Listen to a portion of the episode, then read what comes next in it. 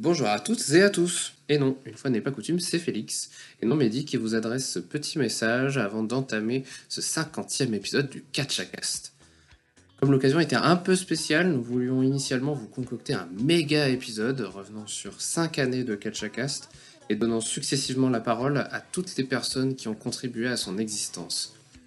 C'est avec cette idée en tête que dans un premier temps, nous nous sommes retrouvés avec Jérôme, cofondateur du podcast avec Mehdi en 2017-2018, autour d'une crêpe, ou galette pour ne pas froisser les bretons d'entre vous, dans un restaurant parisien en mai dernier. Depuis, la faisabilité de cet épisode multi-retrouvailles a été quelque peu compromise par les aléas de nos vies respectives à Mehdi et à moi. Les mois ont passé, la canicule aussi, et la rentrée s'est approchée, s'est approchée à grands pas. Et puis surtout, beaucoup de choses se sont déroulées dans le monde du catch depuis notre conversation avec ce cher Jérôme. Ric Flair a eu ce qui pourrait bien être son dernier match. Bailey est enfin revenu, bien accompagné d'ailleurs. Mandy Rhodes est malheureusement toujours championne de NXT. Et last but not least, Vince McMahon s'est enfin fait épingler et n'est plus le capitaine du navire à la WWE. Et à sa place trône désormais Triple H, que l'on donnait pourtant perdu à cause de son petit cœur fragile. Bref, on espère que vous comprenez et que vous apprécierez quand même cette émission un peu moins spéciale qu'on l'aurait souhaité, mais qui célèbre malgré tout le catch à cast et finalement notre passion du catch à tous. D'ailleurs, même si nous n'avons pas pu leur donner la parole à temps, on voulait remercier très fort les autres composantes du catch à cast et nos précédents invités, Guillaume, Mathieu, Michael, Volodia, Laure, Raphaël, Sabrine, Nathan, Ravage, les British Soft Style, Tristan Archer, Darren Fogg et nos amis des rebuts du catch et de Team Catchup. Encore un gros merci à eux. Allez, je m'arrête là. Bonne écoute. Oh, dropkick, coup de la corde à linge oh, oh là là, on n'a pas brisé le kayfabe Vous ne comprenez rien? Eh ben, rejoignez Catchacast pour découvrir ou approfondir votre amour du catch. Monde du catch mainstream, catch indé, de la lucha libre et haute puroresu japonais. Ah, c'est parti John, à Battleground, je te promets une chose. C'est que je vais te battre et devenir le nouveau champion.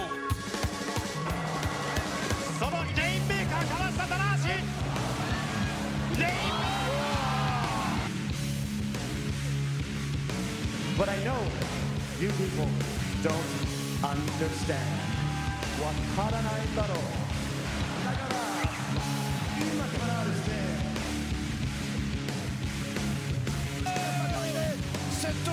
Superbe envoi par-dessus la troisième corde de corps, Philippe Parce que ça va Allez, vite, ça va cette fois-ci, on est là tous les deux. Oh oui Reigns qui est passé par-dessus la troisième corde. C'est pas tout, regardez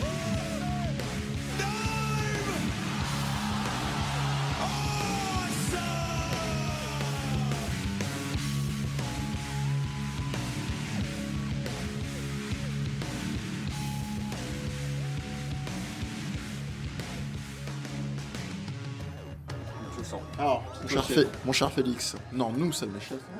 C'est moi le chef. Nous sommes des chefs, voilà. Félix a, a fait sa, sa- sa petite euh, rébellion, mais en même temps, il tient la baraque du Catchakas depuis longtemps. Et on vous parle de Catchakas, voilà. On a décidé de vous faire des petites pastilles euh, anniversaire, euh, émission spéciale, euh, membre spécial en virée. Euh, on the road, nous avons euh, Jérôme, a.k.a. Pipo, a.k.a. ce que vous voulez, euh, aussi. Salut sur les monde. Hello, hello. Ah, c'est Askézé? Oui. Mais oui. Ah, moi j'ai toujours dit HS. Ouais. Ashes to-. Ashes funk to funky. Ouais, Et ouais, l'idée, on va être très très open, puis on va te laisser parler. C'est pas comme si tu manquais de choses à dire, hein, dès qu'on se lance en roue libre sur un truc, toi et moi, depuis pas mal d'années, Non, ça va. en dehors du catch à cast. Euh, Au-delà de la fondation, à l'époque, en mode vieux con, euh, bah voilà, comment c'était fait. On trouvait qu'il n'y avait pas de.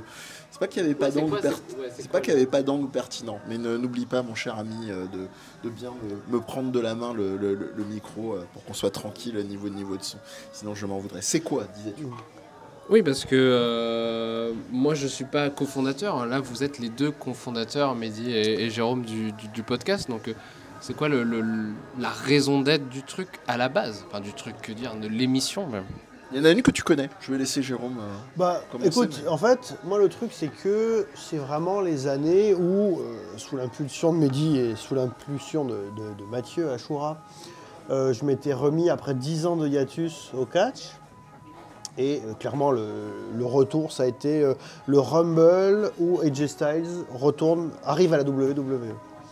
Je sais pas pourquoi, ça m'a incroyablement enthousiasmé, alors que je suivais pas, j'ai pas trop suivi son passage à la TNA, mais de voir son arrivée à la WWE, puis après surtout voir que ça reste un formidable catcheur et que partout où il va, il est incroyable, ça m'a remis le pied à l'étrier, et surtout, je me suis dit euh, que surtout, euh, ce qui me manquait, c'était, bah, comme d'habitude, euh, avec toutes les productions podcastesques, et puis depuis le temps qu'on discute avec Mehdi, c'était que il y avait potentiellement une nécessité, alors pas à justifier que euh, des gens qui se prétendent un peu euh, profonds s'intéressent au catch, mais c'est juste de se dire, tu peux apprécier le catch premier degré, il n'y a aucun problème.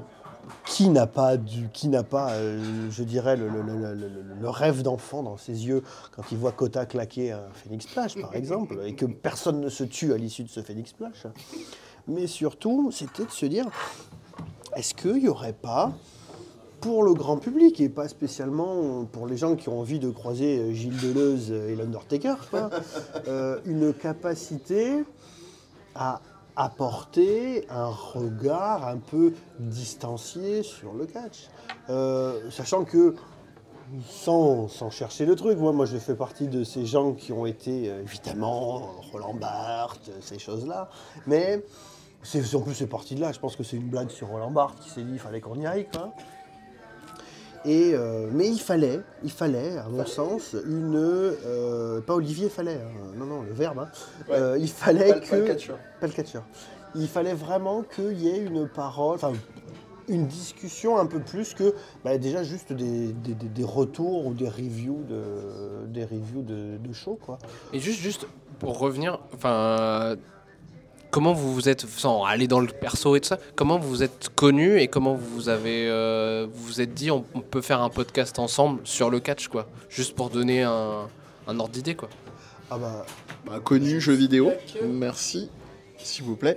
Euh, donc on est, on est servi en même temps, donc euh, c'est euh, mission euh, bonne, bonne franquette et euh, merci. Et du coup, nous on se connaissait plus dans le cadre euh, jeu vidéo avec Jérôme dans un premier temps. hein. avec des mages. Voilà, Formidable exactement. émission. C'était pas avant encore? C'était pas avant Démage, euh, qui était une émission sur le, sur le bouclet jeuxvideo.com. Ouais. Euh, de moi la je, je- potentiellement on avait déjà discuté avant, Oui. mais c'est surtout avec des mages. C'est surtout que- avec. euh, ok, ok, ok. Euh, la mémoire euh, défaille, donc heureusement que tu es là. Et le deuxième truc, pour résumer euh, euh, ce qu'a dit euh, Jérôme avant, bah, je disais que tu la connaissais, la raison de Félix, euh, en partie, qui a lancé le catch à casse, c'est tout simplement euh, euh, les cahiers du catch. Oui, J'en avais déjà fait. parlé, dans le sens où c'était euh, effectivement des, des articles de. euh, alors, de fond, il y en avait d'autres. hein, on sait, euh, on salue un autre collègue comme, euh, comme Darren Fogg, euh, par exemple, qui est, qui est un habitué, chroniqueur euh, habitué. euh, mais, euh, mais du coup, c'est surtout le fait de se dire, bah voilà, ce qu'ils arrivaient à faire entre euh, ambiance détendue, rigoloterie et euh, angle très sérieux euh, de, de- de traitement sur le champ de la santé. Tu t'y connais bien, hein, parce que toi, tu as même écrit euh, euh, un- un- sur un angle scientifique euh, l'approche qu'on peut avoir du catch sur euh, bien avant l'exception catchesque. Enfin, je sais pas si, si bien avant que ça, bref. Et donc voilà, l'idée, elle est là. Je vais pas faire trop long. C'est simplement qu'on s'est dit, bah, on peut faire quelque chose de cet ordre-là avec euh, notre tendance à saupoudrer, alors pas en mode on étale notre tortine de culture, mais, mais plus on peut faire quelque chose de rigolo qui n'est, comme tu l'as très bien dit, pas énième review. Alors, on a, c'est pas un reproche, nous on est très content d'entendre certaines reviews, mais euh, on se dit c'est déjà pris, c'est déjà fait, c'est déjà fait avec talent, donc euh, autant essayer de faire autre chose, même si on s'interdit pas l'exercice hein, pour celles et ceux qui nous suivent euh, depuis longtemps euh, de ce côté-là.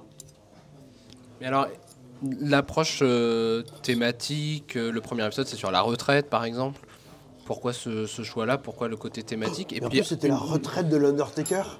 Bah ouais, ça tombait bien, quoi. La vraie fausse retraite. La première, en fait, quoi. Ouais. Ouais. La première. Mais il n'y a pas. Disons que on, on s'est on s'est dit bon, on regarde, on balaye l'actualité. On est en fait on était assez vernis hein, à l'époque. hein. Il y avait ça. Il y a eu l'autre truc sur lequel on râlait comme les vieux du Muppet Show euh, sous les, les rires de, de Félix euh, avant qu'on commence à lancer l'enregistrement sur euh, déjà à l'époque on disait la, la Women's Revolution N'a jamais la- eu lieu. La VVE n'a jamais eu lieu. On- en tout cas, on va dire que ça a été une succession de gâchis où à des moments on avait fortement envie d'y croire et où finalement bah non. Et grosso modo, et je repense en même temps que je vous dis ça, euh, qu'est- qu'est-ce qui est devenu Bailey Euh, elle est, elle est blessée? Voilà, Ouais, ça pardon. À l'instant T, elle, est- elle très très blessée. Merde. Euh, bah voilà, j'apprends un truc triste en même temps qu'on enregistre. Mais voilà, c'est un petit peu parti assez simplement et de fil en aiguille, bah, comme tout podcast que tu fondes où tu veux essayer de faire des émissions d'analyse, bah, tu détricotes. Euh, après, bah, il y a des copains qui viennent se joindre à la fête. Guillaume Verdun, qu'on salue, qui sera au micro. euh, Mathieu, euh, de ses nombreuses appellations, dont une autre sur les internets, Ashura. Et voilà, les émissions sont arrivées, les, les envies des uns des autres. Et puis, euh, puis pas si longtemps que ça après, t'es arrivé aussi, Félix, et ça a continué Bah, il y a- d'enrichir. avait euh, Michael aussi. grande main. Non mais Michael, on va, on va y venir. Il y aura, il y aura un pilier. euh, déjà, déjà, il aura la parole comme toi. Bien sûr. Mais, mais surtout, euh, surtout, euh, Michael, ouais, c'est, c'est haut en couleur, on va dire. On ménage, on ménage les effets. Moi j'avais une question aussi juste avant de, de parler de Michael et de d'autres temps forts de la naissance du Catchacast en gros. Les premiers épisodes, vous faites des sketchs en ouverture, Oui. des mini-sketchs. Ça vient d'où euh, cette histoire de sketch euh, Comment vous les avez C'était Bah, un improvisé Ouais. euh Ouais, c'était- un peu des improvisés, et puis surtout, l'idée c'était que il y avait quand même beaucoup de vocabulaire que moi je redécouvrais. Et on se disait, bah, ce serait quand même bien que tu vois, les gens ne posent pas la question, bah, c'est vraiment c'est l'intro du Catchacast. Hein.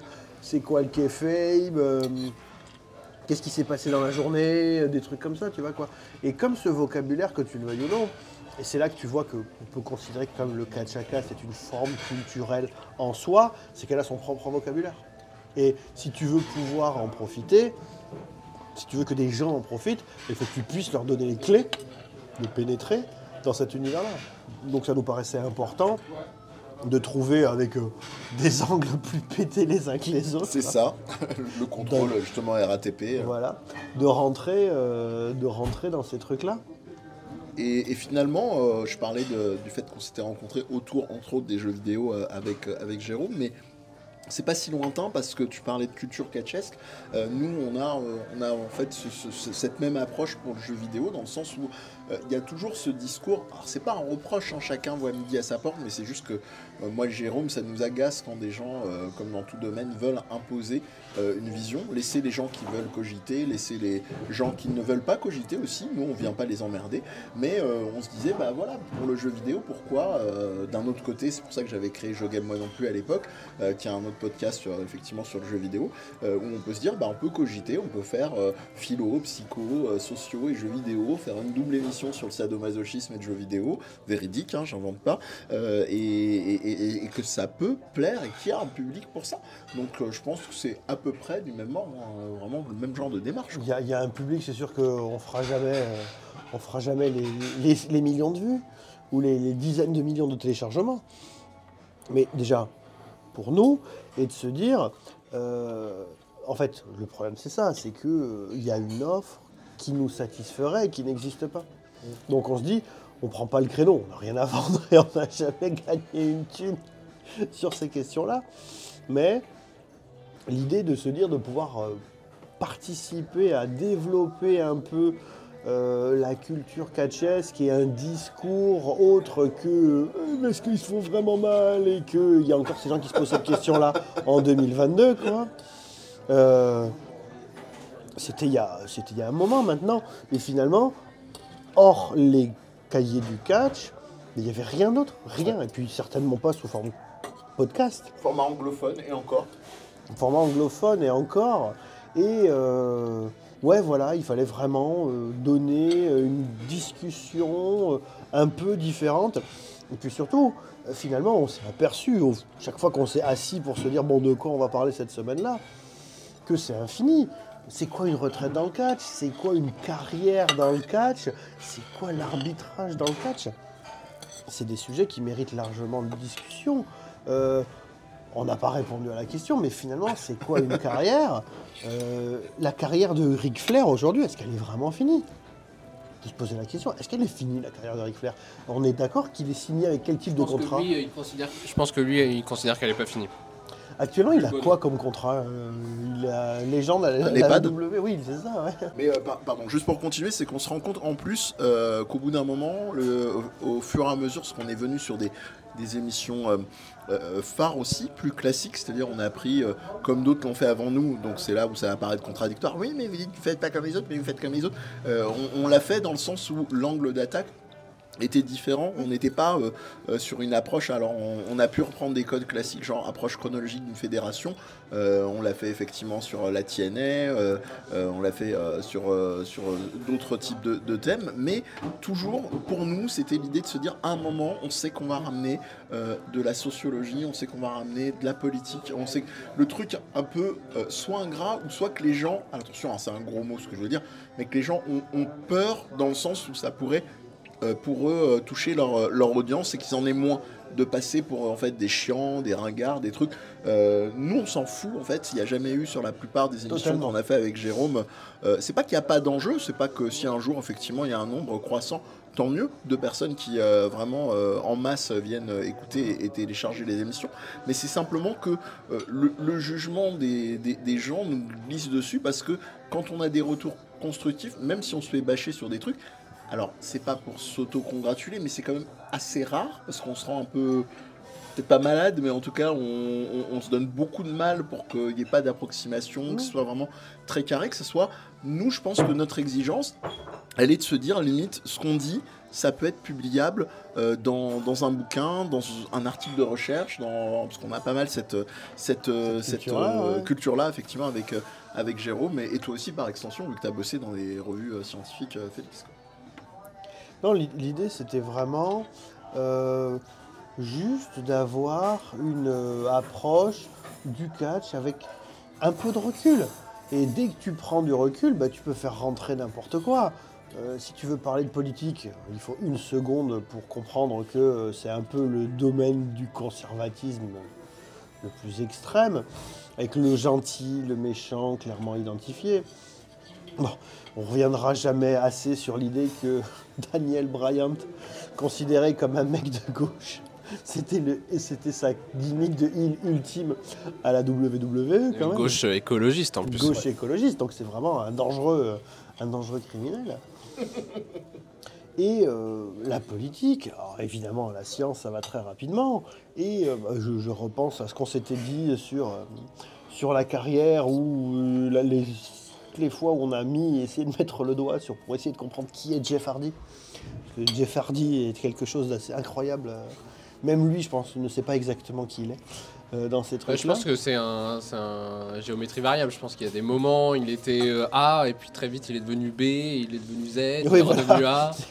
C'est- quand tu, quand tu dis A, c'est que souvent il a fait des A, Z, B moins, A, A moins, Z. Et euh, bah, c'est que, voilà, tu peux comprendre.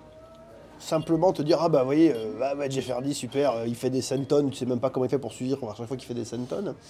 Et après, tu peux te dire, plus profondément, est-ce qu'il y a un désir de mort manifeste chez Jeff Hardy Euh, Pourquoi est-il aussi autodestructeur Sachant qu'il a toujours travaillé avec son frère qui, lui, pour le coup, a plutôt rondement mené sa barque?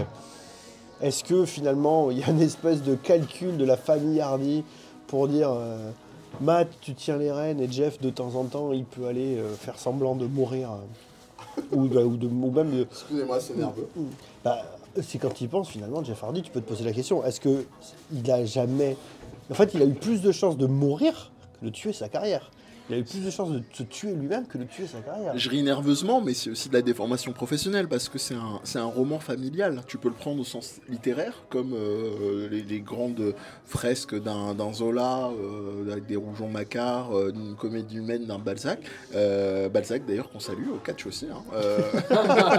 Mais, Oh, le fit. mais, mais en tout cas, le- ce que je veux dire par là, tu peux prendre aussi sous l'angle psy- psychologique. Alors, je l'ai pas forcément extrêmement dit publiquement sur le catch à cast un peu plus sur d'autres canaux.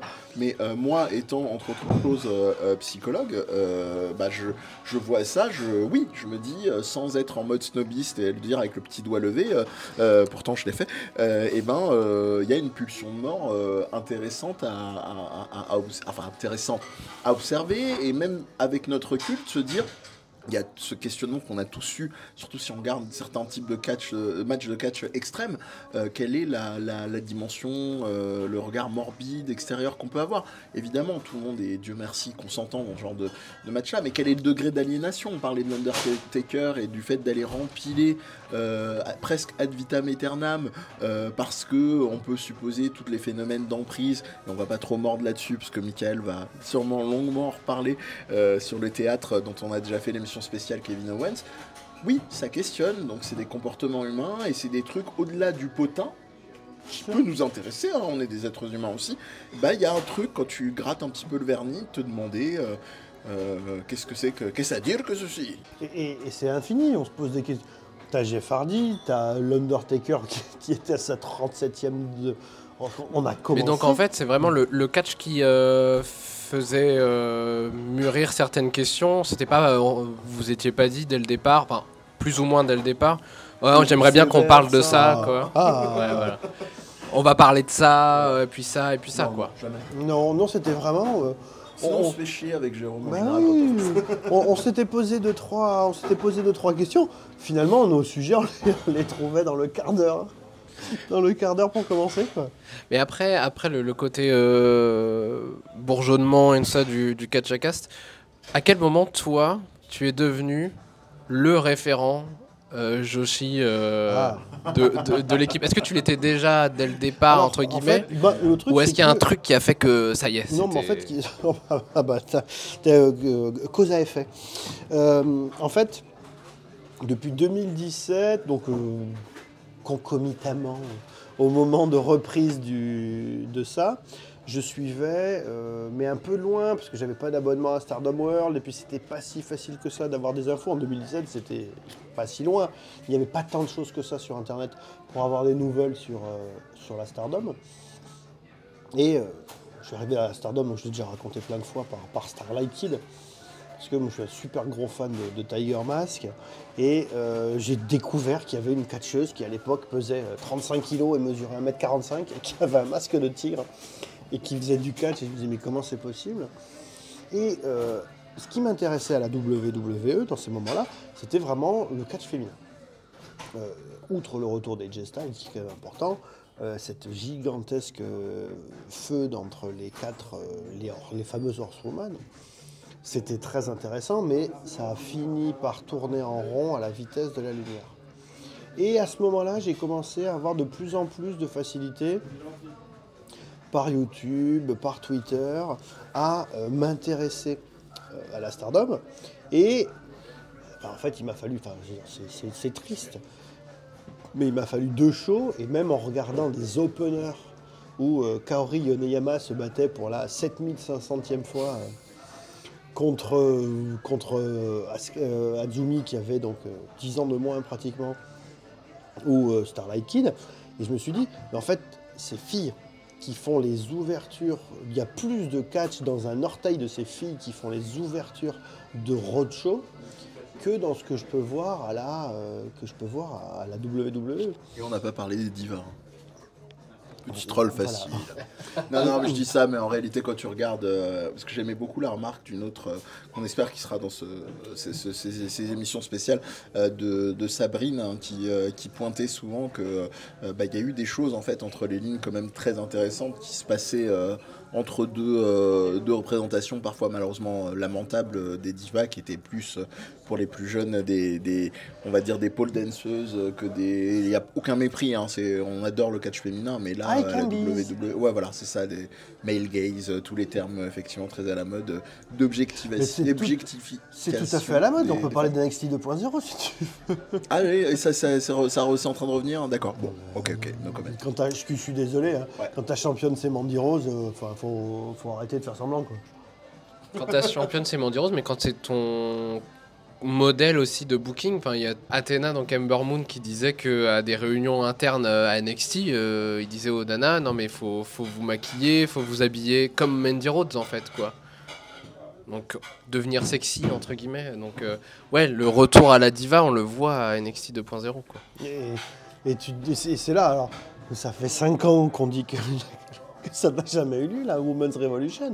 Mais là, c'est sûr. Enfin, je veux dire, il faut voir comment, comment est battu et ça, c'est genre de truc. Moi, j'ai laissé sa chance euh, quelques semaines à NXT. Euh, là, là, là c'était la, la goutte d'eau qui a fait déborder le vase. C'est que euh, Mandy Rose reste championne en battant clean Io Shirai. Io, donc Stardom, hein. Io Shirai qui a été la plus grande, jusqu'à Mayu récemment, Grand Slam ch- champion de la, de la Stardom. Donc c'est-à-dire qu'elle a tout gagné. Elle a porté sur ses épaules cette, euh, cette, euh, cette fédération. Fédération avec Et donc du coup, c'est normal qu'elle soit partie aux États-Unis. Et alors après, peut-être que, euh, peut-être que Yo, elle s'en fout, peut-être qu'elle est revenue de tout ça, elle a plus envie de se. Mais je veux dire, putain, moi en tant que fan, mais après je sais, c'est éminemment discutable, de voir que Io Shirai va perdre clean contre Mandy Rose, je me dis, ok, je, ne suis plus le public. Merci. Mais, mais en plus, ce qui est, euh, très, étonnant, c'est que il y a des trucs très, très paradoxaux, très ambivalents euh, dans chez la WWE de ce côté-là. Moi, j'ai souvenir d'une un- featurette. Après, on, on sait, hein, il y avait une dimension de mise en scène évidente, mais euh, vachement chouette. De, euh, Il y avait Rhea Ripley, il y avait euh, Bianca Belair, Io Shirai, et je crois qu'il y avait Charlotte. Et en gros, elles étaient venues faire une interview en mode sans, sans, sans, maquillage, Ouais. sans make-up, qui est un truc très fréquent dans beaucoup de domaines de starification. Enfin, c'est un truc que tu peux trouver comme un trope. voilà. Et, et je me disais, c'était intéressant quand elle venait vraiment parler de ce que ça représentait pour elle euh, en termes de dimension, de ce qu'on appelle de, euh, je cherche le terme, mais de, de performance, mais Mm. au sens euh, anglophone, to perform, donc vraiment performer sur une scène. Et, et- et ça, tu vois, c'est des trucs, c'est vachement intéressant. Là, c'est entendable. Là, tu peux entendre parler de certaines qui se disent, je veux un personnage sexy, donc je joue ce- ce- ces dimensions-là de maquillage, etc. Bon, euh, des, des- des personnes, effectivement, qui auront un rapport au maquillage euh, seront peut-être euh, plus, plus amènes d'en parler, mais, euh, mais voilà, c'est des trucs que tu vas retrouver dans le théâtre, c'est des discours que tu entends, c'est totalement cohérent.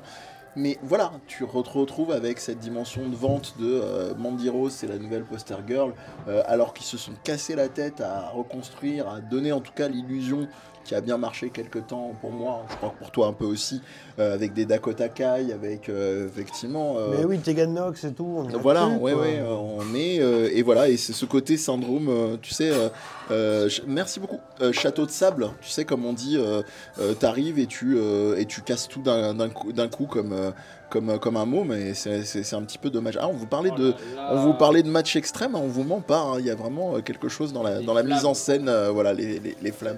Under- merci beaucoup. Merci. Undertaker euh, total. Voilà. Je, je, je, je con- je contrôle euh, je contrôle la crêpe. Euh, nos amis bretons apprécieront. Enfin, j'ai dit crêpe, mais ils apprécieront pas donc. Donc, euh, donc voilà. Donc, euh, ouais, je crois que bon, j'ai à peu près, j'ai à peu près fait le tour en mode de ce côté-là. Bah, après, euh, enfin, quand même pour préciser, euh, je dis qu'en termes de catch, il n'y a, y a, pas le- il y a pas photo, hein, clairement. Il y a, il y a dernièrement. Bon, après, c'est du Dave Meltzer, ça vaut ce que ça vaut. Mais il y, a eu- il y avait un mail ultra laconique de Dave Meltzer qui disait. euh, The- Tokyo Dome, donc je n'y vais pas. Non, non, c'était The Best, euh, best Female Catch is, euh, is at Stardom, quoi. De, bon, d'accord, c'est pas moi qui lui dirais le contraire, hein, dans tous les cas. Après, à côté de ça, tu vois, la Stardom, il y a un truc de très intéressant, c'est que, euh, c'est ce que j'avais dit, parce que du coup, j'étais passé chez les rebuts du catch pour parler de la Stardom, euh, où j'avais dit que une des particularités de la Stardom, c'est qu'en fait, il y avait des morphologies très très différentes en termes de catcheuse. Euh, la Tokyo Joshi, en fait, c'est toutes des petites, assez légères, donc euh, c'est du catch assez virevoltant. À la Stardom, t'as des petits, t'as des grands, t'as des super musclés, t'as des très fines. T'as des, t'as des, des, des, des, des- des filles, euh, des filles bien en chair, t'as des filles musclées, t'as tout ce que tu veux. T'as tout ce que tu veux à la Stardom. Et tu peux te dire que finalement, alors après ça reste le Japon et je crois pas trop qu'il y ait euh, une idée euh, consciente de dire euh, Ouais. il faut qu'il y ait toute la représentation de toutes les morphologies, machin et compagnie. Et à côté de ça, euh, la Stardom, ils sont quand même connus pour sortir deux catalogues euh, bikining par an. Voilà. Et ça, ça m'a toujours rendu chèvre. Ouais, Et bah. d'autre part, d'autre part, en fait, ce qu'ils ont en ce moment, c'est qu'ils ont. Alors, Bushiroad, à la base, c'est un, développeur de, de jeux de cartes. Et en fait, là, ils ont sorti un jeu de cartes qui s'appelle R- Ray Select ou je sais pas trop quoi. Et en fait, il y a une série, c'est les catcheuses de la Stardom. En fait, tes, tes shiny, les cartes les plus rares, c'est les catcheuses de la Stardom en maillot. Ah bah bien sûr. Et, euh, Dead or Alive, tout ça quoi. ben, c'est ça. Et tu te dis, euh, c'est- c'est- c'est- en fait, c'est ça qui est difficile, c'est que euh, Il y a encore du boulot. m- même moi, même moi, je dis- des fois, je le dis, les gens pourraient me balancer à la gueule. Tu te, tu craches à la gueule de, de NXT 2.0. Et à côté de ça, euh, la Stardom, c'est pas les derniers à vendre ce genre de truc. Après, le truc, c'est que euh, ça reste clairement en dehors du ring. Voilà. Ces choses-là ne sont moins pas dans le surface, c'est ring. c'est moins invasif. C'est beaucoup moins invasif. C'est du- tu sais que c'est euh, c'est euh, c'est acté comme un produit dérivé. Et alors, même si toi et moi on le cautionne pas, on n'est pas dans un mépris non plus, mais on, on cautionne pas parce qu'on sait ce que ça peut véhiculer. On disait tout à l'heure de euh, d'objectivation des corps de- des femmes. Euh, ça fait marcher. C'est une réalité. Alors, il faudrait qu'on trouve d'autres moyens et que ça se creuse la tête, que les mœurs changent pour que ça puisse vendre et, et faire vivre les fédérations autrement. Mais ça fait tourner extrêmement. Et c'est un biais culturel que nous n'avons pas. Au Japon, euh, la logique effectivement des, des idoles, tu parlais des différences de corps, c'est un trope euh, commercial, très clairement. Euh, Il y a aussi cette réalité. Bah, surtout que voilà, il y a un peu le de chez les chez les à la Stardom, en fait, il y a ce côté euh, ancienne idol euh, on découvre des choses incroyables. C'est euh, Imeka. Imeka, donc euh, que Mehdi aime beaucoup. Euh, en fait, j'ai découvert qu'elle a fait partie d'un groupe d'idoles. Mais Imeka, en fait, elle vient d'une fédération qui s'appelle la Actress Girl. Et la Actress, en fait, ils disent que c'est pas tout à fait vraiment du catch, que c'est vraiment de la performance, euh, vraiment au sens large, hein, on veut dire sur scène, jouer euh, et faire un truc qui ressemble quand même vachement à du catch. Et euh, alors maintenant l'actrice n'existe plus, mais c'était un peu du catch jusqu'au bout. En fait, elle a fait partie d'un groupe d'idoles où la particularité de ces idoles-là, c'est que vous savez, les idoles, c'est censé être ultra lisse, euh, vraiment, euh, il faut que ça plaise aux petites filles, aux mamans, que toute la famille. et Tout est construit euh, pour, pour plaire quoi. C'est ça, oui, c'est vraiment ça. Et en fait, là, c'est Jusqu'à un- ne pas avoir de petits copains, ou en tout cas pas publiquement. pas le pouvoir le dire. Ouais, c'est ça, mais ça, ça va plus loin que les idoles. euh, je- pardon, je- c'est une parenthèse, mais ça me rappelle un truc avec Okada. Pendant très longtemps, dans son compte, ben, ce qu'on soupçonnait, c'est que dans son contrat à New Japan, il y avait l'interdiction de se marier jusqu'à un certain âge. Ah oui, c'est vrai, t'en avais parlé, je m'en souviens. Tout à fait. Ah bah, ça m'étonnera même pas tout à fait. Et donc là, Imeka faisait partie d'un groupe d'idoles où en fait c'était des idoles qui disaient des gros mots. c'est un truc, un concept totalement japonais quoi. Makito. Voilà. Ouais, en fait, Makito, c'est l'idole frustrée qui veut détruire les idoles. C'est génial. Et à côté de ça, à la Stardom, bah, t'as euh, Tam, Tam Nakano, euh, qui a. Alors, à côté de ça, il faut que je vous parle de ça aussi. Euh, Tam Nakano, en fait, ça a été plus ou moins une idole, mais en fait, avant de devenir la Tam Nakano qu'on connaît à la Stardom, elle avait une espèce de de- d'éminence grise, qui était un gars qui avait des, des shows hardcore. Ok. Et donc, elle est devenue spécialiste des, d'artifice, de- des feux d'artifice. Elle est artificière, en fait. Mais ça, c'est pas du kayfabe du coup. Ça, c'est pas du kayfabe, Ouais. c'est ce qu'elle faisait à côté. Et tu vois, là, par exemple, Tam Nakano, que j'aime beaucoup parce qu'elle a une capacité. En fait, c'est vraiment, il y a, il y a Dr. Jekyll et Mr. Hyde. En fait, Tam Nakano, quand elle est poussée dans ses derniers retranchements, je crois que c'est la plus violente de toutes les catcheuses de la Stardom.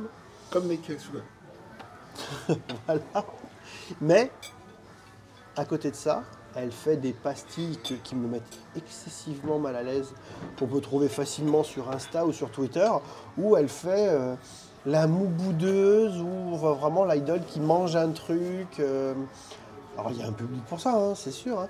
Mais moi, ces trucs-là me mettent mais excessivement mal à l'aise.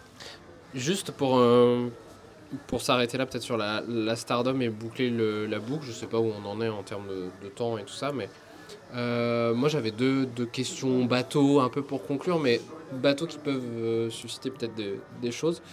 Un, c'est quoi, dans le temps d'existence du catch à gas, c'est quoi le truc qui vous a marqué tous les deux au niveau du catch, en termes d'évolution du business, enfin du business, du monde, du milieu du catch? Et, euh, est-ce que en 5 ans de catch à cast, il y a eu vraiment un, un changement, une évolution négative ou positive qui, qui marque un peu? Jérôme? Bah, du côté négatif, euh, moi, franchement, je suis outré de NXT 2.0. C'est vraiment, euh, même du côté masculin. hein. Mais après, voilà, je suis pas le public, je suis pas le public. Et c'est, je pense à ce pauvre Paul Lévesque, toujours dans mon cœur. Euh, comment tu peux accepter de voir ton château piétiner au pied comme ça? Et Bah, je... bah, je crois qu'il a plus le choix en fait. Au niveau santé, je crois qu'il a, il faut qu'il arrête tout stress, machin. Donc, il voit tout devant ses yeux, mais il- je pense qu'il il prend pas la force sur lui-même d'y aller, au risque de lui d'y perdre sa vie, littéralement, quoi. Donc euh, c'est absolument, euh, c'est absolument scandaleux. Putain, voilà, moi je... Après, voilà, on, on pourra m'objecter, puis je sais qu'il y a des gens qui sont fans de NXT 2.0, parce que ça ressemble à du catch à l'ancienne, mais moi le catch à l'ancienne, euh, c'est quoi le catch à l'ancienne? Si c'est celui que j'ai abandonné en 2008, bah, j'ai pas envie de le retrouver forcément. Et après, euh, vraiment dans les choses, dans les choses bien, euh, moi j'ai adoré voir vivre le catch à cast bah, loin de moi, quand je suis parti de Paris ou quand j'étais pas là sur toutes les émissions. L'émission que vous avez fait sur euh, l'émission que vous avez fait sur CM Punk euh, avec Sabrine, elle était, euh, elle Extra. était extraordinaire. Euh, ou l'émission où alors l'émission avec Tristan Archer. C'était, euh, c'était- voilà, moi j'adore discuter avec les, les pros et avec Archer, qui est un gars incroyable. C'était super. Il était très ouvert. Il, est- il- il était très ouvert aussi au niveau du, du booking et tout ça. Ça, c'était vachement intéressant.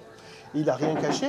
Et puis, euh, bah, le, fait qu'il y a eu quand même, avec, toute cette, euh, avec le confinement, que tout le monde ait trouvé des solutions. Et on a vu que l'APC, qui revient à son, un petit peu à son rythme habituel, quand ils ont fait leur, euh, leur série d'émissions, moi j'ai été le premier à aller les prendre sur Vimeo, je me dis, bah, on a sans doute euh, les moyens d'avoir un truc en France. Alors évidemment, la WXW, on n'aura jamais un truc aussi gros que ça. Mais euh, est-ce qu'il n'y aurait pas... euh, on, voit, voit que la Rix fait des choses pas dégueulasses. On voit la PC qui s'en sort bien. Oui, la Rix, on pourrait discuter des, dernières, des derniers shows, mais je dirais en dehors de questions politiques, voilà, bah, il y a cette volonté de se dire que euh, on est quand même dans un moment où tu as deux shows français, APC et Rix, alors que pendant très longtemps, euh, des shows français, euh, bah, déjà tu les connaissais pas, ou c'était des trucs extrêmement locaux, avec l'internet. Donc maintenant tu peux voir plein de choses. Donc moi je me dis, je vois que en 5 ans, alors on n'est pas passé de, on n'est pas passé du- de l'underground façon euh, dernier reportage de Trax euh, le vendredi à 1h du matin sur Arte, je crois. Euh, mais je vois, et puis surtout ce que ça m'a permis, ce que ça m'a permis de voir chose, là, je vois. plus largement, c'est que euh, j'ai discuté avec des gens et je me suis aperçu qu'autour de moi, il y avait quand même plus de gens enclins à dire que ou eux-mêmes ou leurs enfants regardaient du catch. Et donc du coup, ils avaient dû s'y intéresser. Euh, Je, je repense en particulier à une de mes anciennes collègues qui me disait, bon, moi en fait mes gosses étaient super fans, donc je me suis mis avec eux euh, pour essayer de, de suivre, et qui disait, bon ben voilà, tous les vendredis, euh, à l'époque c'était sur, euh, sur euh, AB1, ou, Ouais. ou ouais, elle disait, ben, je regarde ça avec mes enfants, dit, sans être devenue une fan hardcore, euh, et j'ai acheté mon, allé acheter mon t-shirt You Can See Me, ou euh, Hustle, euh, Hustle, de, les trucs de John Cena, c'est de dire, bah, tu prends un plaisir à retrouver des personnages. Ça, ça m'a marqué de me dire, voilà, tu retrouves des personnages. C'est ni plus ni moins qu'une bonne histoire encore racontée par les personnages incarnés. Quoi. C'est des cycles, mais euh, le problème en France, c'est que euh, la, la mayonnaise prend pas avec ça. C'est-à-dire que c'est, tu te replonges dedans, comme euh, on en parlait en off dans d'autres, sur d'autres discussions, dans un bain de nostalgie, et puis tu requittes le truc. Un peu, c'est un peu l'effet Stranger Things. Tu te remets dedans comme un bon chocolat chaud. Tu t'en fous que la qualité euh, d'écriture soit pas euh, dingue, euh, et puis voilà, tu repasses à autre chose de manière très très ponctuelle, à picorer. bon, après chacun voit midi à sa porte, mais moi je pense que l'autre porte d'entrée, elle se fera plus par des logiques crossover Euh, c'est-à-dire euh, effectivement des emprunts euh, à des trucs qui peuvent prendre au code, euh, même si Marvel eux-mêmes n'ont rien inventé, et Disney Marvel n'ont rien inventé de ce côté-là. Donc d'univers croisés, euh, le fait qu'il y a de plus en plus, mine de rien, sous la pulsion de la EW, de jeux qui sont développés Oui. en mobile et, et- et- et sur console. Bon, c'est c'est des petits trucs, mais je pense que peut-être ça peut un peu repartir de ça, même si ça restera nichesque. Après, pour répondre à la question, moi, il y a deux trucs principaux, euh, vraiment que j'ai constaté à partir du moment où on avait fondé le catch à casse, c'était le catch japonais. Pour moi, ça a été l'explosion, vraiment. euh, Oui. et puis en plus, un bonheur parce que non seulement nous, on se faisait mutuellement à s'appeler euh, toutes les 30 secondes. T'as vu euh, le truc de Kota, t'as vu le truc de Kenny, t'as vu Okada, t'as vu machin. Moi, je me souviens, en plus, euh, Félix avait eu le nez fin parce qu'il avait commencé à lancer les, les petites pastilles d'émission. Euh, ce- cet extrait où tu parles de- du wrist control, du contrôle de- de- du poignet euh, d'Okada, euh, et c'était c'était génial. On sentait effectivement que on s'est sur le sur euh, euh, en reprenant effectivement cette culture qu'on avait euh, laissée en stand-by quelque temps. Et puis Félix qui venait enfoncer le clou lui avec une connaissance encyclopédique à nous dire ah ouais mais ça c'est parce que ça renvoie à machin. Puis nous en mode boulimique à aller voir ah ouais en fait il y a ça il y a machin. Et, voilà il y a eu ça. Et le deuxième c'est la dimension intergender. Pour moi ça a été le plus beau, je crois que c'est un des plus beaux chocs. Alors je parle tout truc artistiquement parlant, hein, un des plus beaux chocs. Le jour où je me suis dit putain, en fait réaliser, alors que ça paraît une évidence quand tu le vois, peut y avoir du catch euh, homme contre femme, euh, trans, euh, homme, peu importe. Je me suis dit c'est vraiment incroyable. Et en plus je me suis dit quel meilleur endroit que le catch pour permettre ça. Parce qu'en fait, justement, on est dans un équilibre où euh, des coups peuvent être portés, mais euh, la sécurité reste prioritaire, donc tu peux toujours jouer sur le côté scénique. Et, moi, le match qui m'avait bouleversé, c'était euh, Tessa Blanchard contre Cage. Oui. Euh, différence de, de gabarit, vous irez voir sur internet si vous les connaissez pas. Oh, oh, oui. c'est fou et ça marche du feu de Dieu. C'était euh, Wrestling Circus et depuis voilà, je, je, je crève d'envie. C'est pour ça que ça a été un crève-cœur avec moi et Félix récemment. euh, la- L'arrêt de la carrière donc de, de Mariana et de Delia euh, à la PC. C'est pour ça qu'on faisait un petit peu euh, up and down à la PC, même s'il y a des trucs où ils, ils font toujours de, de leur mieux pour, pour apporter quand même euh, des, des trucs de, qualité. trucs. Voilà, et puis c'est le dernier bastion vraiment fort et installé du, du catch français. Il y a d'autres trucs, mais ça reste quand même très très très niche ou, Ouais. ou très discutable, on va dire aussi. On parlait de politique et, et je parle pas du, du faux pas de Larix récemment avec Mercier, je parle aussi d'autres euh, euh, d'autres fédérations. Voilà, les gens reconnaîtront ou pas. Juste vraiment, pour finir, je rebondis sur ce que vous avez dit tous les deux. Mais euh, mine de rien, dans le temps du Kachaka, c'est parce que t'as- t'en as parlé très brièvement, tu l'as évoqué. Il y a eu la création de l'AEW aussi. Est-ce que c'est un truc qui vous a marqué ou pas finalement? Ou est-ce que finalement, bah, c'est une évolution du catch comme il y en a eu tellement euh, Non, non, il faut, être, faut être objectif quand même. Je veux dire, c'est pas tous les jours que tu as des grosses fédés qui apparaissent. Euh, même si je j'ai pas trop d'affinité ou d'histoire avec euh, l'époque WWE, ECW ou la TNA ou des choses comme ça. Ouais. J'ai jamais été très fédération dissidente, je dirais. C'est un Euh, sacré alignement de planète, quoi. Ouais. Là, tu te dis, euh, quand même, t'as un mec. Alors, après, le truc, c'est que t'as toujours eu plein de, de, de personnes du showbiz Mm. qui ont eu cette volonté. Ouais. Euh, bon, Billy Corgan, euh, avec son passage à Impact. Freddy Prince Jr., ça fait des Oui, années que Freddy Prince Jr. en fait traîne dans le monde du catch. Je me demande s'il a pas un peu managé dans des trucs à la TNA ou des choses comme ça. Alors à TNA, je sais pas. Je sais qu'il a bossé pour pas mal de gens, qu'il a, qu'il a mis en relation des gens avec des producteurs, etc. Et lui, il a été scénariste euh, à SmackDown, je Oh. crois, pendant un truc comme un an, pas plus, un truc comme ça. D'accord. Donc, euh, mais ça restait des, des choses relativement petites. Là, tu as un gars qui arrive, qui te dit voilà, on va mettre tant sur la table, il y a un deal télé, et puis, vous savez qu'est-ce qu'on va faire? On va prendre les Young Bucks et on va prendre Kenny Omega. et là, tu te dis waouh, tu peux aller euh, débaucher. Surtout moi. Ouais.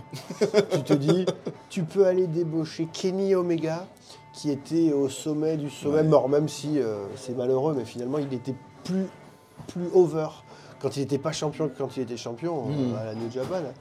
Euh, le mec, il prend Kenny Omega en toute détente, qui était euh, à ce moment-là potentiellement le, le meilleur catcheur sur Terre, avec euh, Kota Ibushi évidemment.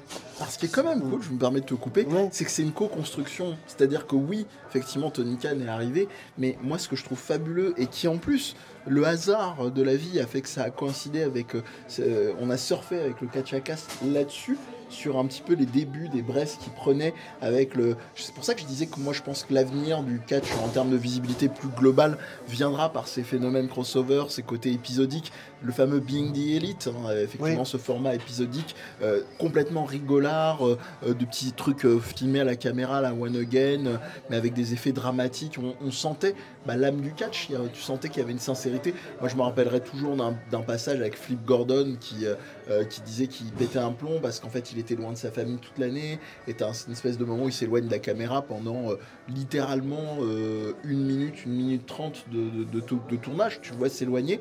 Euh, c'est hyper fort la façon dont ils ont construit le truc, qui reste un business, et que finalement tout ça, euh, ça s'est aligné, ça a fait euh, non pas des chocs à pic, mais ça a fait le, le- l'AEW avec euh, tout ce qui a été construit avec The Elite, avec le fameux euh, euh, euh, euh, All-In. Merci Mm. beaucoup euh, de ce Cody, effectivement, euh, qu'on on a déjà euh, cr- craché notre venin, mais on peut dire ce qu'on veut. Euh, il, a, il a quand même eu une très grosse part euh, dans bien des vache. aspects. Voilà, c'est l'amour vache, comme tu dis. Bah, sur, Voilà, donc c'est un peu ça. sur l'AOW, en fait, moi, ce que je trouvais admirable, c'était que tu- il y avait une volonté immédiate de, de, de, de, de- de Kenny Omega de, de faire rentrer le Joshi en particulier Oui. dans la scène. Et évidemment, on a tout de suite compris quand, Joshi, quand il a été chercher Rio, donc qui était euh, gros, énorme, une des plus grosses freelances de, de l'époque, euh, qui a quand même pas mal pigé à la Stardom aussi, qui a été directement lui donner la ceinture.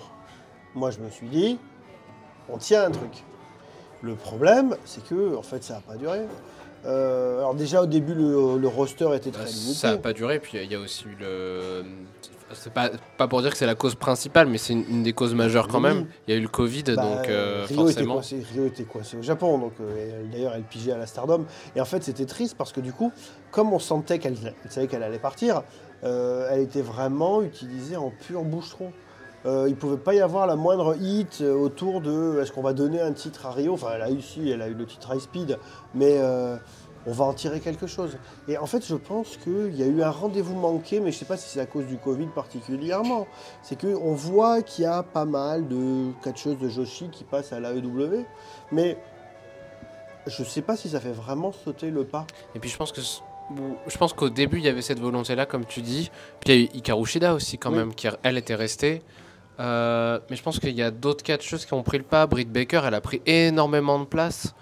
Et donc le, le côté on va mettre l'emphase sur le Joshi, bah du coup ça a été un peu mis de côté, euh, c'est un peu trop tard et du coup enfin peut-être que ça va être relancé à un moment je- mais Je voudrais juste être très très acide euh, un dernier, une dernière fois, après avoir dit beaucoup de mal de NXT 2.0.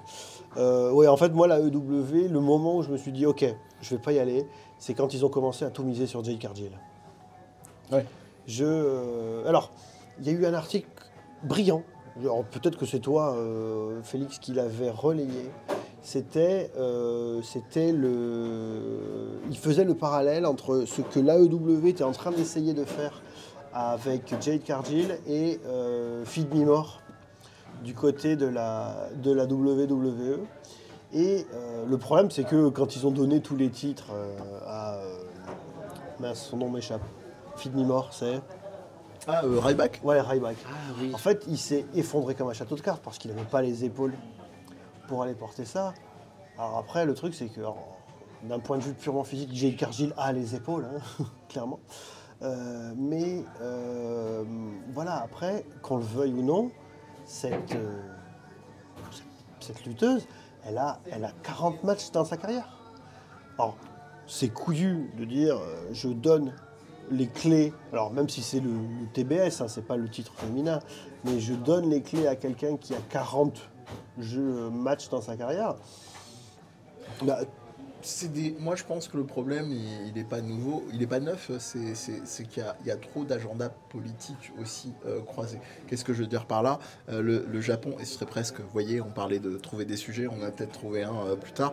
Euh, qu'est-ce qu'il en est de la, de la greffe, en fait, des lutteurs japonais, et particulièrement des lutteuses parce que je sens qu'il y a un phénomène, un vrai phénomène d'isolement en fait. Tu les sens très très seuls. Ah, mais les Euh, interviews d'Hikaru Shida sont abominables. Elle te, Oh, elle te ouais. raconte. euh, En fait, quand tu es au Japon, quand tu es dans une fédé, une fédé où tu es contractuel et pas freelancer, C'est une famille. on t'aide à trouver un appart. Il y a des, la Stardom, en fait, elles s'entraînent ensemble. Mm. Il Aucun, aucun catch, ne- aucune fédé ne fait ça. Elles s'entraînent ensemble un certain nombre de jours par semaine, etc. etc. Là, Hikaru Shida, on lui dit voilà, on te fait un chèque de temps et tu te trouves un appart. Euh, pareil, Kairi. Kairi, quand elle est retournée, euh, Kairi, euh, donc Kairi Ojo, Kairi Sané, elle a été totalement. Elle s'est dit voilà, moi, je j'avais jamais autant gagné d'argent, sauf que moi, je parlais pas anglais, qu'il fallait que je trouve un appart. Et ton employeur te donne aucune. euh, Aucune aide, Voilà. aucun Alors, soutien, mais à oui. côté de oui. ça, euh, on peut parler des, des espèces de fédés plus ou moins autogérés euh, au, au Japon. On a eu à, on a eu euh, une histoire euh, énorme euh, où en fait Konami, qui est une catcheuse donc euh, qui était à la Stardom, qui là est dans un hiatus, qui a fait deux retours pendant la Golden Week, mais qui va reprendre une petite pause, était euh, la colocataire et plus ou moins la protégée de, de Kana Asuka. Mhm. Et euh, le problème de Kana Asuka, c'est que, si j'ai bien compris, c'est une personne qui est totalement imprévisible. Mais totalement imprévisible. Pas juste Étonnant. sur le, pas juste sur le, le ring. hein. Et en fait, du jour au lendemain, elle avait fait venir donc de Hiroshima euh, Konami, qui vient de Hiroshima, et elle est partie. Elle est partie aux États-Unis. Et donc euh, Konami s'est retrouvée euh, toute seule dans Tokyo avec plus rien. Et à l'époque, elle pigeait pour la Diana. Et à l'époque, la manageuse de la Diana, c'était Siori. Siori qui est actuellement et qui est plus jeune qu'elle à la Stardom. Et en fait, elles sont devenues amies parce que Siori, qui était jeune, a pris Konami, qui était beaucoup plus vieille, mais totalement inadaptée sociale, sous son aile. Les inadaptés sociales dans le catch au Japon, c'est un truc incroyable. Il y a beaucoup d'inadaptés sociales qui deviennent catcheurs. hein. Et bon, bref, il y a un peu ce côté où tu peux te faire planter du jour au lendemain, mais quand tu taffes, euh, on pouvait regarder les nombreux de tout ce que Meiko Satomura a fait à l'époque où elle était chez les Sendai Girls et qu'elle s'en occupait. Euh, là, elle arrive aux États-Unis, euh, on lui dit T'es une grande fille, tiens, on prend tes X milliers de dollars et démerde-toi. Ça, euh, bah, pour des Japonais, c'est complètement. Ouais, il n'y a pas de, y a pas de tissu social, il y a, y a la difficulté aussi à apprendre la, la langue. hein. Euh, il n'y a pas de jugement de valeur, mais c'est vrai que quand même, des catcheurs japonais euh, qui se sont, on va dire, expatriés, qui ont appris l'anglais, il n'y en a pas beaucoup. hein. Mais Autant des, des expats qui ont appris le- final- le, Jap- le japonais. Ouais, Après, à part Nakamura, il n'y a jamais aucune, euh, il y a jamais aucune grève qui a pris. Jamais. non, non, c'est vrai. Y a que de- Nakamura Vraiment de manière conséquente, non, c'est vrai. De japonais où la greffe a vraiment prise euh, aux États-Unis, à part Nakamura. Bah, Asuka, on peut peut-être se poser la question. Pendant un temps, elle était quand même. euh, Bah, elle était C'était euh, female Brock Lesnar, puisqu'elle ne Bah parlait ouais. jamais. Et, euh, et moi, j'adorais cette gimmick de. Bah ouais, de- elle de- de- était extraordinaire. elle était extraordinaire. Et, mais c'est le genre de personne qui peut le faire. Il n'y avait pas de problème vis-à-vis de ça. Mais euh, oui, c'est vrai qu'Asuka, là, elle est revenue. Elle a de la visibilité. Et puis peut-être qu'elle continuera. Mais voilà. Asuka d'un côté, parce que Asuka, elle n'avait plus rien, Kana, absolument plus rien à prouver au Japon. Euh, États-Unis Nakamura, non plus. oh, oh, Nakamura, il avait absolument plus rien à aller prouver. Euh, et finalement, euh, il passe une bonne retraite, il fait du surf, il est tranquille, quoi. Comme Hironobu Sakaguchi, pour ceux ça. qui connaissent, euh, Ouais. créateur des Final Fantasy. Ouais, bah oui, et puis en plus, pour finir, dernier, dernier mot, Asuka, en fait, elle s'en fout dans le sens où elle a son business euh, euh, global, en fait, d'artiste et tout, donc je pense que elle, elle est encore moins euh, impactée euh, que, que les autres, donc forcément, c'est pas le même ordre d'idée. Bon, et bah écoutez, je crois, je crois qu'on aura passé un joli et long et agréable moment, j'en espère pour vous, en tout cas, pour nous, c'était c'était le cas. Merci Jérôme. Mais je vous en prie, un vrai nous. plaisir. Moi, en plus, ça fait longtemps que j'avais pas parlé dans le Bah podcast, ouais. donc euh, Ça fait plaisir de Et refaire puis merci euh, Félix, hein, je le dis jamais assez souvent, et je vais lui laisser les, les mots de la fin euh, pour qu'il nous dise où nous retrouver, où vous le retrouvez lui aussi, parce qu'il tient, euh, je le répéterai jamais assez, vraiment la baraque, que ce soit le montage, que ce soit euh, l'animation effectivement sur les réseaux sociaux, euh, dites-lui euh, dites-lui merci et euh, faites-lui euh, bien des, des louanges. Bah voilà Félix, tu nous, tu nous take off euh, to the moon, comme dirait un certain catcheur. Bah, merci à vous deux déjà parce que ouais, ça faisait longtemps qu'on n'avait pas que je vous avais pas vu discuter avec autant de passion tous les deux. Et euh, donc pour, bah, pour le Catchacast, vous savez, hein, vous nous retrouvez sur Twitter, at Catchacast, at CatchacastDZP pour euh, Facebook, at Catchacast pour Instagram. Catchacast c'est sur YouTube aussi. Vous nous retrouvez partout. euh, et puis on vous retrouve très vite parce que je pense qu'il y a d'autres personnes qui vont parler du Catchacast pour ce 50e épisode. Mazel Tov à tous les deux d'ailleurs. Yes, ciao. You can, you can, hang on, hang on.